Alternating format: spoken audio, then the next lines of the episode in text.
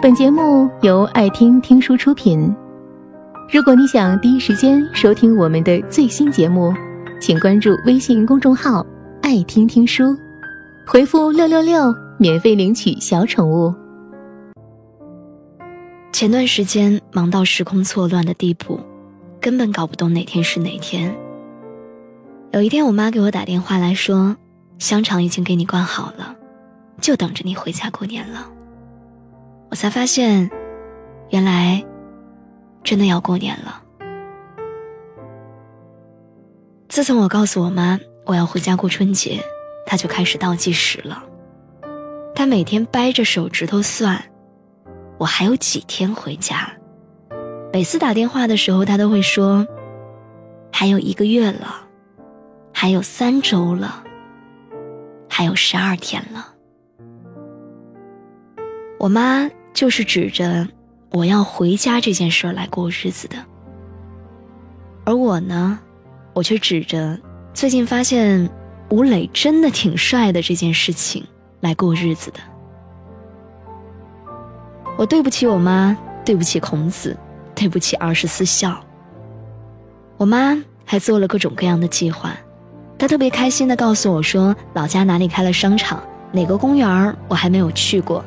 计划着每天带我到处去逛逛，第一天去哪儿，第二天去哪儿。他就像个小孩子盼望春游一样，盼望和我过年的时候能好好的聚一下。所以你看，对于爸妈来说，春节或许都不是节日，而我们回家的那天才是真的节日。前几天有人送我妈两箱水果，我妈打来电话跟我说：“我想要把水果留到你回来再吃，水果不开箱应该就不会坏吧？”当时我惊呆了。老妈，那是水果，不是化石。可是，父母不总是这样的吗？不管有什么好吃的，他们自己都不舍得吃，总想着要留给我们。有时候东西，就是那样活生生的放过期的。而且每一次我还没有回去呢，我妈总是会提前好几天就开始买菜，冰箱里面塞满了我爱吃的东西，好多的鸡鸭鱼肉，好多火腿，还有好多腊排骨，活像即将回家的不是人类，而是一头狮子，一口气能吃下一整头牛那种。然后，等我一回到家。他每顿饭都会做特别多的菜，动不动就是七八个菜，而且全都是硬菜，吃不完他还会怪我。也不看看我都肥成这个样子了，还让我吃，这样合适吗？其实每次春节回家，我至少都会胖十斤，但是在我妈的眼里，要是过年回家没有长胖，那她就失职了。所以我也不敢轻易的说自己爱吃什么，一旦我说了，我妈就会一直做这道菜，反复的做。然后她还会很雀跃的跟我说：“别担心，明年你回家，我再给你做。”妈妈，拜托你了，放过我吧，我都吃腻了，我还不好意思说。你说我容易吗？有一次回家过年，我每天都去见我的朋友们，在家吃饭特别少。要走的时候，冰箱里面还有好多的鸡鸭鱼肉，我妈就特别失落，她说都没有给我做好吃的。我大姨跟我说：“你一走，这么多的菜，你妈得吃多久啊？”她说：“我不在家的时候，我妈每顿饭。”就是随便应付一下。我突然想起了那句话：“你永远都不知道，你不在家的时候，父母的餐桌上有多简单。”每次刚回家的前几天，我妈对我的态度都会特别好，简直就是蜜月期。看我就跟自带了 PS 似的，被打了肉光。没几天，他就开始唠叨了，说我把家里弄得特别乱。我出门吧，他就说，家里是宾馆吗？成天就知道出去玩。我不出门吧，他说，你窝在家里要发霉吗？也不知道出去散个步。其实我妈每次最不爽的就是，我过年除了吃，就是睡，巴不得都不从床上下来。他说都没有看到我直立行走的样子。然后我就会威胁他：“那你要不要我回来？你再骂我，我就不回来了。”然后我妈就会立即不说话。这种威胁，百试百灵。我说过，两个人之间，爱得更深的那个人，就是弱者。每次过年要离开家的时候，会更害怕。我妈总是往我的箱子里面塞各种各样的东西，辣椒、花椒、八角，这些我都忍了。最受不了的是咸鸭蛋。而且还是生的，一碰就破那种。难道一线城市里面没有咸鸭蛋吗？我妈总是会说，家里的咸鸭蛋更好吃，蛋黄流油啊。有一次，她还给我塞了很多橙子，托运的时候都被压坏了，把我那几件白衣服活活染成了黄衣服。更夸张的是，我妈还会给我准备很多路上吃的东西。拿一个塑料袋儿，里面装着苹果、橙子、甘蔗。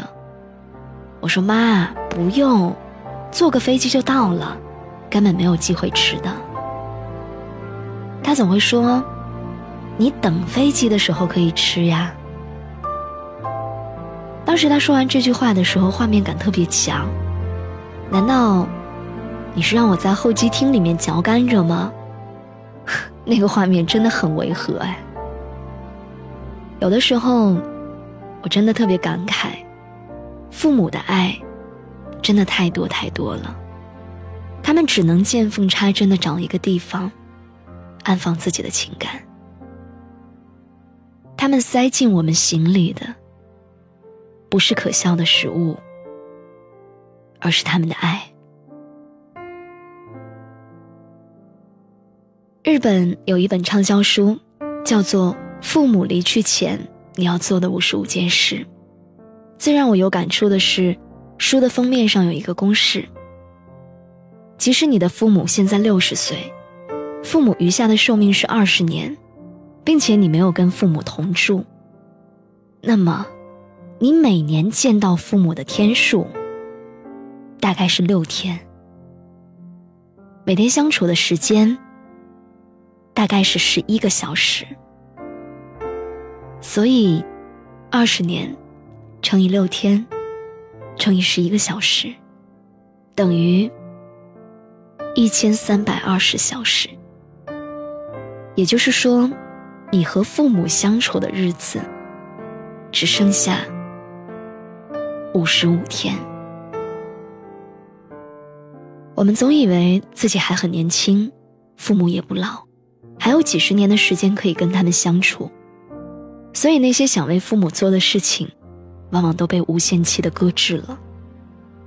父母，是这个世界上最爱我们的人，最怕我们受到伤害的人，最想要见到我们的脸和听到我们声音的人。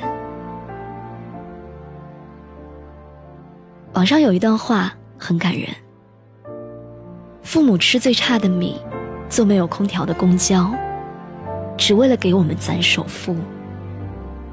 他们费劲的学上网，只为跟我们视频聊天。他们每天盯着天气预报看，只是为了知道我们在另一个城市里面冷不冷、热不热。他们总是随身携带着手机，不是因为他们离不开手机，而是因为他们离不开我们。可是，我们干了些什么呢？龙应台在《亲爱的安德烈》里面写过，父母亲对于一个二十几岁的人而言，恐怕就像一栋旧房子。你住在它里面，它为你挡风遮雨，给你温暖和安全。但是房子就是房子，你不会和房子去说话，去沟通，去体贴它，讨好它。事实上，如何表达对于父母的爱，我还是坚持自己狭隘的理解。给我们所爱的人最好的礼物，就是耐心，还有时间。其实，所谓孝顺，就是能够做好那些看上去微不足道的小事儿。有些事情是需要我们立刻去做的，不是明天，是现在。